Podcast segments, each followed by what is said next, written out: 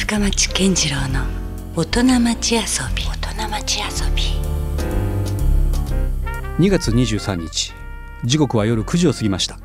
皆さんこんばんは。深町健次郎です。この番組深町健次郎の大人町遊びでは革新的に仕事をして独創的に遊ぶそんな大人のゲストを毎回お迎えしております。その人の A 面仕事への姿勢そして B 面遊びへのこだわりについて2週にわたって迫っています先週に引き続き今夜もですね遊びに来ていただくのはオリジナルの長崎雑貨を取り扱うお店長崎雑貨立祭るの店主高波孝明さんです。このお店はですね長崎市の江戸町にあって江戸時代長崎奉行所があった場所にちなんで、え奉行所の「部」という漢字をですね一字を取って「立祭る」という店名に決めたそうです。昔の民家を改築したレトロな雰囲気の店には長崎ならではの雑貨が並んでいます。えさて今夜は店主の高波さんのプライベートな一面遊びへのこだわりについて迫っていきたいと思います。堤恭平さん好きが高じて長崎の歴史好きも高じてそしてまた音楽好きが高じてとねいろんなものが高じて高じて高じていって好きなものがいろんな方向につながっていくという高波さん。今夜もですね面白い一面を探っていきましょう。どうぞ最後までお付き合いください。さあ今夜も引き続きですね長崎雑貨立祭というお店を経営していらっしゃる高波孝明さんに、はい、お越しいただいております、はい、まああの先週はかなりこう堤恭平さん 好きが高じてかなり専門家としてかつてこうそういうあの本まで出したりという話もありましたけどもまあかなり高波さんはまあ凝り性なような気がするんですよすごく。はい、でその雑貨にしてもねあのオリジナルなものをどんどん新たに作って、まあ、掘り起こしていってるようなそんなイメージが先週伝わってきましたけども、はいはい、いわゆるこう、まあ、原点というかその普段何をね考えどんなことをしてるのかというのもちょっと気にはなるところではあるんですよね。はいはい僕の中ではその仕事っていうのは自分が一旦掘り下げたものを自分色に染めて何かにこう形にする、うん、要はアウトプットするのが仕事だと思っていて。はいっていうことはあの遊びの場合は今度インプットになるんですね。そうですね。今度は入れる方ですよね。ですね。うん、でその何を入れるかっていうところで僕の人生のテーマがあって、うん、それはあの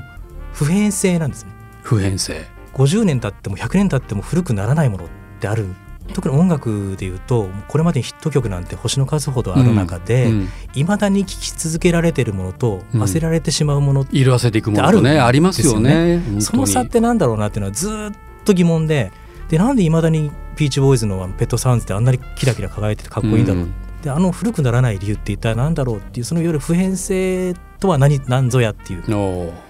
のをずっとなんかこう知りたいなそれはもう音楽に限らず全般。そうです。そうですそうです、うん、でその秘密がもしも自分の中でつかめたらですね、うん、それを商品に落とし込めたらあもうまあある意味大発明ということになりますよね 絶対それは。見つかるはずないんですけど。いやわかんないですよ。それはだって今までいろんなそのロングランしてるものってね多々あることを思えば、ね、今からまたそれができてもおかしくないです、ね、そうですね、うん、だからそのなんかつかめたらいいなっていうので、休みの日はそれの追求に使ってますね。ということは何だろう？探索？冒険、あのー、結局、普遍性っていう教科書があるわけじゃないのでないですからねもう普遍性を持ったものをひたすら浴びるように見たり聞くっていうのが近道なんじゃないかと考えていてなので最近はねずっとね黒澤明見てます。なるほど 映画ですね。そうですね。休みの日で一本見ようかなっていう。で、なんで黒澤明の映画っていまだにやっぱり愛されてるねしかも世界中からリスペクトされるじゃないですか。うん、あのジョージ・ルーカスがね、うん、の「スター・ウォーズ」っていうのは、うん、黒澤明の「隠れ砦の三悪人」がベースになってるんですよね。その一体理由は何なんだろう黒澤明の映画ってなんでこんな普遍性を持っているんだろうっていうので、うん、30本なんですよ。彼が監督した作品って、うん、30本もある。んですね、あと56本でコンプリートなんですけど、うんうん、ですから黒澤明を見る前今度ね「あのスター・ウォーズ」全部見たんですよ。うんうんで「スター・ウォーズ」ももう世界のなんていうんですかね現在の伝説みたいな。まあいわば映画のスタンダードみたいになってますよねなってますよね、うん、でこの間の「ローグワン」も行きましたけど、うん、本当面白かったんで、うん、でまあ、だからマーティン・スコセッシもそうですよね。黒沢さんのことリスペクトしてるし、映画に出てましたよね。まあ、コッポラにしろ。いろんな人がね、ね、もう黒澤明を相当愛してる。そうです映画人が愛してる。スピルバーグもそうだし、うん、クリント・イーストウッドもそうだし、うん、だから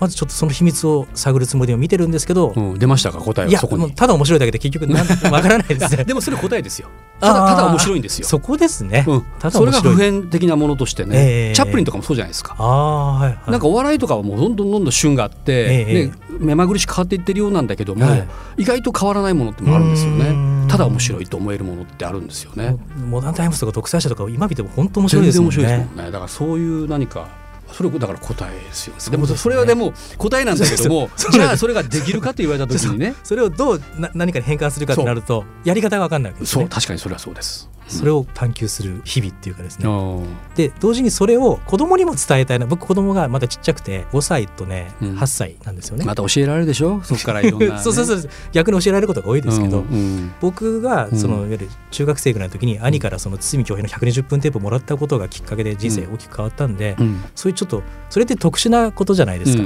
誰でもある話じゃないので。そうね。そんなお兄さんがもしいなかったら今の高波さんはまた違う存在になってたでしょうしね。だからそういう特殊な環境をできるだけ子どもたちに与えたいなと思っていて、その中でどれがスイッチになるかからし入らないかもしれないんですけど、うん。うん、思い通りにはならないから、ね、そうなんですね、うんうん、確かに。でも分かんないですよね。だから選択肢は増える。そうですそうです、うん、で子どもたちにその普遍性を伝えるにはどうしたらいいかってやっぱ同じ方法で普遍的なものを浴びせるようにするということで、うん、毎月僕 CD を1枚作っていて、その子供用に。子供用に。毎朝毎晩流すんですけど。5歳向けとかだったら例えばどういうセレクトなんですか？今ね基本僕が好きなのだけだったら絶対聞かないんですよ。それで要はねピコ太郎とかね星野源の恋とかね、うん、そういうのがこう彼らが好きなあとアニメのソングとか、うん、そういうのも混ぜていくわけです。それが入っててその間に突っ込んでいくんですよ。自分の本当は聞かせたいものそのその間にねあの不発5音とかね。そこ行きますか？5歳に。そうそう。突っ込んどいてそらただなんとなく流れてるっていうのがでも普遍的ななんかバイブがあるんだったら、うん、それがまあ刷り込まれますね入っていくんじゃないか、うん、まあうちなんかもそうでしたもんやっぱり。別にこう聞かせてるわけじゃないんですよ、えー、もう娘聞かせたいということよりはまあ自分が聞きたいから聞いてるものっていうのは、えー、いつの間にかやっぱ娘がねスイッチが入ってたりする場合がやっぱありましたね。それはね恋に狙ってるっていうかですね、うん、上層教育というか。無理くりというか。無理くりですね。なんか意外な反応とかありました？じゃあこれ結構ハマったなみたいなほら最近あのジョージ・マイケルが亡くなったじゃないですか、でジョージ・マイケルにちょっとツイートの意味を込めて「フリーダム90」っていうソロになって2枚目かなんかのアルバムのシングルなんですけど、すごいかっこいいリフがあって、それのリフにちょっと娘が反応しててちょっと嬉しくていいなと思って。しめしめみたいな。しめしめですよ本当に。でなんとかそういうふうにいつかまあ今はスイッチ入らなくてもねもしかしたら大人になってスイッチ入るかもしれないし、うん、そういうことを日々。そういうことを日々ね考えつつあともうね本当に僕の中でオフになってくると畑。あれ？またそれはちょっとアウトドアな感じに一気に行きましたねそうですね。うちの母が家庭菜園好きでもずっとやってたんで、うん、僕もなんかちっちゃい時からそれ見てるとやっぱりそれでスイッチ入ったんですよどっかでね。刷り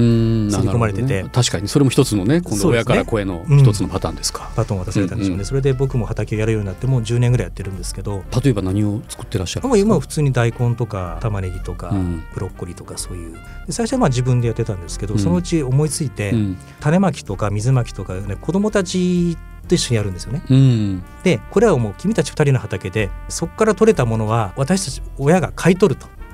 それが君たちのお小遣いだよ、うん、面白い。えもう5歳でできるかな？いやもう種まく時結局僕は全部世話してるんですよ。そうですよね。まあ結局そうか。でもまあそれも一つのメッセージとしてはねそうそうですね。伝えたい部分か。でも今、今だとじゃがいもとかその大根こう抜いてね、うん、で抜いてもうそれが30分後には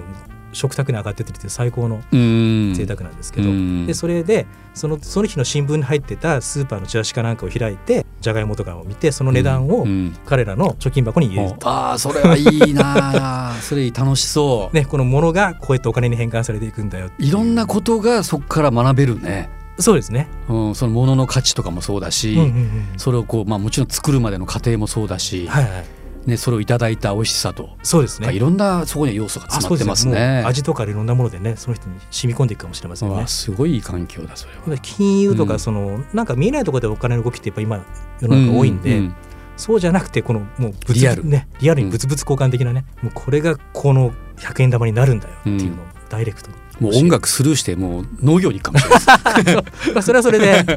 ね、うん、一番まあアーシーでいいかもしれない、いやそれはそれでだってものすごく大事な部分ですよねこれからね。そうですね。わ、うん、そうか。それはそれですごくアイデアマンですね高波さん。ありがとうございます。うん。なんかそういう教育をねしてる人って僕多分いないんじゃないかな そうかい。やもちろんだからそのものの大事さとか、そのね畑仕事を手伝わせてあげるとかそんなのはあるかもしれないけど、はい、さらにそこからまたねお小遣い制度みたいなものだったりとかそこはすごく斬新ですね。ありがとうございます、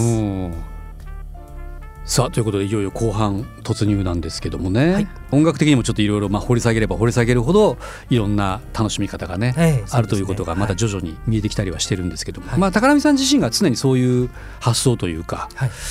未来は過去にあるというか、はい、そういう言い方も言えますよね。ね。だから本当掘り下げれば掘り下げるほど今度は今あるいは将来先が見えてくるみたいな、えー、全部つながってますよね。つながってるんだっていううん、そんななんか突発的にボンと突然変異的に何かが新しいものがね、ええ、できるということではないんですよ実はね。そうなんですよ。必ずまあ元ネタが何かあるあるんですよね。今日それを一番あの言葉として教えてくれたのは大滝さんで。お大滝さんが来ますかここで、ね、うん、大滝さんが結構アメリカンポップス講座みたいなことを、ね、よくやってて、あれ聞いてるんですけど、結局ビートルズにしろのエルビスにしろ、うん、突然変異で出てきたわけじゃなくて必ずそれのベースになったルーツが。ある、うん、なんかいわゆる完全なオリジナルはないよって話ですよね、うん、そうなんですよね、全部つながってるチェーンみたいにつながってるっていうことを多分あの大滝さん言いたかったんだろうな。ですね。だからなんか大滝さんが特に固執したというか掘り下げた一つが温度だったりするじゃないですか。そうですね。あれも本当日本独自のドドンドドンとかああいうこうビートみたいなのっていうのは、えーあれももしかしたらさらにまた掘り下げるとね まあ元があるかもしれないけど、はい、でもまあこれはまた明らかにアメリカヨーロッパの発祥とは違うものがそこにあって、はい、そうですね、でもそこにまた今度はこれにじゃあ洋物を乗っけたらどうなるんだろうかとかっていうようなねまた面白いアプローチもされたりしましたよね。佐々木さんそこですよね、うん、だからそこがね、まあ、まあいわゆる高波さんの発想ともまあ確かに近いところがあるのはありますよね。えー要はその、うん、僕は前回からかけてそのムーディーブルースとか、うん、あのラストワルツっていうこのネタをもらったのは大滝さんなんですよ。大滝さんが分析していわゆるこの「紅ホテル」っていうのはこの流れで生きてるんじゃないかと。まあこの次にかける曲はそれに倣って僕が、次これもつながりましたよ大滝さんっていう曲なんですけど。なるほど。じゃあそれはまあ後ほどとりあえず紹介するとして、ね、でもまあその今までの話でいくとその、まあ、未来は過去にあるというところで言うとですね、はい、高波さんはそうやって過去をどんどん掘り下げていく中で今度長崎のまあ、これから自分がやりたいことだったりとか、はい、長崎はもっとこうなっていくんじゃなかろうかというようなものもちょっとずつ見え始めてきてるとかあるありますか？そうですね。その大滝さんがやってたアメリカンポップス講座じゃなく、うん、長崎講座みたいな形をやりたいな、うん、できたらいいなと思っていてそれはいわゆる歴史書としての長崎を説明するんじゃなくて、うん、僕の言葉ですごく面白おかしくすごく実は身近な話なんだよっていう形で長崎の歴史を紐解いて伝えたいなっていうふうに思っていて最近あの行政のちょっとしたホームページの仕事で、その長崎の歴史をそこで1万字ぐらいで書くことやってるんですけど、長崎県かなんかのホームページです市の市のホームページですか、はい、はいでそれを伝える書くのにやっぱりいろいろ読み込むわけですよ、うん、でそれの歴史的な重要なところっていうよりはちょっとニッチなところですね。こぼれ落ちてるとこ。ろそうです、うん、例えばあのフロイスって信長に直に合ってるんですけど、うん、初めて信長見た時に二条城を作ってる途中だったんですね、でもうボロボロの服を着てで腰にね虎の皮を巻いて、カンナを持ってね現場監督してるんですよ、でそこをなんか女の人が下の方を歩いてて傘をかぶってるんですね、でその女の人にその辺の兵士がふざけて「姉ちゃん顔見せろよ」みたいなことをするんですけど、うん、それを見た信長がバーッと走っていってその場で叩き切るっていうような話が載ってたり。うんうん。あとはあの秀吉とも直接会ってるんですけど、うん、しかもその博多湾で会ってるんですけど、その時にプロレスたちの船に乗り込んできていろいろ見て日本ってそのポルタゴロでどう書くんだとヤポンだったかな、うん、ヤポンって書いてそれを自分で発音してみせてもう要はもうこれでバテレンの弟子じゃとか言ったりとか、でまあいろいろ面白い、ね、話ってたくさんあってそうねだからきっとねその時にもし日本人サイドから信長とか秀吉をまあ表す人がいたとしても多分言えないですよね。そうですね。ふざけたこと書けないです、ね、でもそうフロイスぐらいだったらもう全然別物だから。そうです。そう客観的にねどう日本人が当時映ったかっていうのがよくリアルにそうなんです分かるはずですよね。要は外国人目線、それはもうそのヨーロッパに報告するためのことなんで、うん、より生々しい姿がそこにはあったはずですよね。ルポルタージュなんですよね。うん、でそういう話とかを知るとがぜ長崎のことがもっと面白くなるんじゃないかなっていう、だから最近はその手ぬぐいの新しいデザインとかをすることよりも、うん、そういう啓蒙っていうかある種の何ですかこれ？郷土史研究家？そうそうそうそれをみたいなスタンスですね。やってる方が楽しいでこの境地ってあこれ大滝さんの境地だっていうか 大滝さん新作一切出さなかったじゃないですか、うん、確かにね。でもう自分の今一番やるべきことはこれなんだって言ってそのアメリカンポップス講座をずっとやってたんですけど、うん、その心境でもしかしてこれだったのかなっていう、うん、誰かにこう伝えたいっていう。しかもそこをやる人がいなかったらもう自分がやるしかないみたいな思ったりするしね。結局それが今自分の中で一番モチベーションが高いところ。ということはこれからじゃあそういうそれを本に表すみたいな感じですか？それ。あそうですまあ将来的に本とかにできたら嬉しいですけどね、まあ、表現の仕方としてねそれをじゃあどうアウトプットするかということで言うとね、まあ、一つ分かりやすいところで言うとそれ本ですよね。そうですね、うん、まあ、まあそのホームページに、まあ、あの署名原稿じゃないんで僕の名前ないですけど、うん、書いてたりとかあと、うん。長崎楽っていう雑誌が出ていて、はい、タウン誌なんですけど。タウン誌にしてはよく立派なすごい、ね、雑誌ですよこれクオリティの高いあのビジュアル誌なんですけど、うん、この間あの全国のタウン誌フリーペーパーコンテストみたいなので日本一におおやっぱそれぐらいのこれでもクオリティですよね。確かに。いやもう本当まずとにかく写真読み応えもあるし、はい、写真も綺麗だし。特殊な切り口も面白いですしね。ねこういうのでこれね僕ね書かせてもらったんですよ。長崎ミステリーっていうね長崎を題材にしたミステリー小説たくさん出てるんですよ。そのそれこそ内田康夫さんとかあの西村京太郎さんとかも含めて、はい、でね4 5 0冊あったんですけど全部自分でこう探して読んで、うん、それをあの京平さんの時と一緒ですよ。あのこうやってあの、リストにしてですね、あなるほどね。で全体的に読んでみると半分以上はねネタがね隠れキリシタンあそうなんだ。隠れキリシタンが一番すごくそのミステリーにマッチングがいいんでしょうね。ああなるほどね。書きたくなるネタなんでしょうね、うん、ミステリーが多いんですか？長崎題材あいえもちろんもちろんその遠藤周作さんの沈黙も含めて、ね、そうですよね文学でも多いです。あの芥川これはあくまでもそのミステリーの切り取りの企画だったんですねじゃあ。そうです。これはあの僕の持ち込み企画で長崎ミステリーって特集した長崎が舞台となった、まあ、推理小説というかそうそうそういうものは何があるかというのを切り取ったんですね。こんなにあるんですね。あるんです。もう見つけきれてないのもあると思うんで100ぐらいあるんじゃないですかね。まあでも確かにこう舞台にもなりやすいし、はい後にこうドラマ化とかする時にもね。そうですねその名所巡り的な。絵的にもなんか長崎はきっといいですよね。なんかね面白い話があって、うん、寝台車まあ今寝台車ないですけど昔桜とかあったじゃないですか、うんうん、あったね、東京から長崎まで、うんはい、で中でなんか殺人事件が起きて、うん、東京に着いた時にその死体が発見されるんですよ。で司法解剖してみると、うん、胃の中からピラフととんかつとスパゲッティが出てきたと。うん、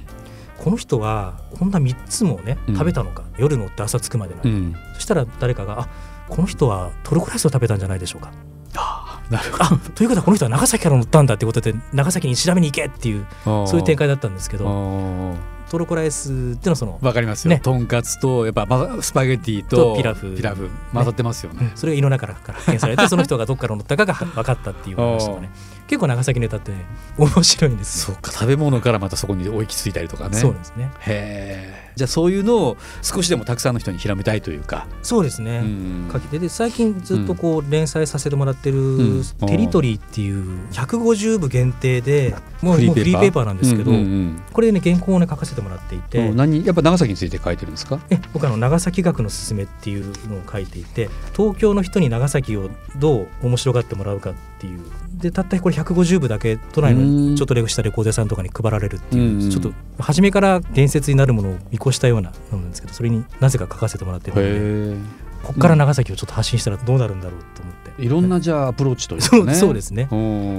じゃあもう本当に今となってはその生まれ育った長崎をもうこよなく愛してるし、はい、多分キリがないですよねこういうのってね。キリがないですね。ね。でなんかまたそこで新しいものにも出会ったりするじゃないですか。はいはい、はい、あこれ知らなかったなこんな人がいたのかみたいな、ね、そうですそうです。そうです、うん、でもとにかくいっぱい長崎ってあるんですよ。そのキリシタンもあれば原爆もあれば、うん、本当にいろんな分野があるので、うん、その分野をもう一つ一つ掘り下げていってで掘り下げたものがある程度深く掘り下げるとそれがこの横につながってくるんじゃないか、そしたらこう今までつながらなかったいろんなものをつなげて新しい形で文章とか書けるんじゃないかなと思って、その新しいアプローチみたいなものできたらいいなと。そうですね、うん、まあ、今ちょっと原爆の話もちらっと出ましたけど、はい、まあ、確かにあれは悲しい歴史の過去ではあるんですけども、はい、そこにはこうナラティブっていうか物語がたくさんあるじゃないですか、はい、でそういうのって実は何かもうただ単にそういうね言葉にすると何十万人の方が亡くなってしまったということで片付けられてしまうんだけども、うん、おそらくやっぱ一人一人その中の一人一人の中にもね、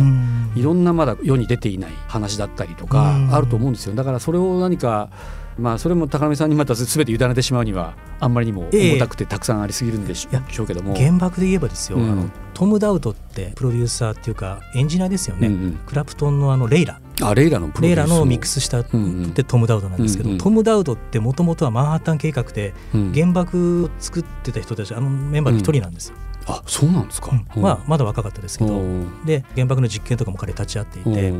で今戦争が終わった後彼あの業界にうん、全然また違う畑ですよね。そうですね、行くんですけど、うん、そのトム・ダウトとその原爆の関係から例えば原爆についてちょっと語るとかっていうのも新しいアプローチだと思うんですよね。ね彼は原爆については DVD の中で、うん、やっぱあれは仕方なかったんだっていういわゆるアメリカ人の一番多い、あの、語ってましたけど、それを知るとレイラを聞いた時にまた違ったレイラに聞こえてくるっていうか。深読みをしたくなってしまうようなそれがあの掘り下げることのなんていうのかな、うん、面白さ。そうね。だから切り口だったりしますよね。そうですね、うん、そのよく知ってるエピソードでも、うん、見方を変えると立場も変えると全然また違ったものに見えてくるというね、えー、そうですそうです。アメリカ人から見た原爆はまた全然違うしね、はい、そうなんですよ、ね、長崎の人から見たら原爆はまた違うしね。被害者と加害者で全然目線が違いますからね、うん、でも我々はそれどちらもやっぱり知る必要があるというかね。知った上でどういう選択をしていくのか、うんうん、そっか。まだまだじゃあたくさんねやることはあありそうですね。これからもね、ね、よくね雑貨屋さんとかそういうレトロっぽい構えをしていて、ええ、古い良きもの古き良きものみたいなところだけに行ってしまいそうなイメージもあるかもしれないけどはい、決して実はそうじゃないというかね、うん、そこには未来志向というかだからこそそこがまた見えてくるみたいなね。そうですね。もう掘り下げれば掘り下げるだけその商品に何ていうのかな、うん、凄みっていうか重みみたいなのが乗っかるに違いないと信じているので。また斬新な雑貨がこれからも生まれる可能性ありますね。いいなと思いますね。なるほどね、はい。さあ、えー、先週から2週にわたってですね長崎から遊びに来てくださったのは、まあ、長崎雑貨立松というね、はい、お店を経営されながらしかし一方では郷土史研究家じゃないですけども まあライターとしてもね、まあ、長崎の今までのこう知られざる魅力をね一生懸命こう外に伝えようとされてらっしゃることがよく分かりました。はい。堤恭平さんのね類まれなるもう才能をい。ち早く見抜いて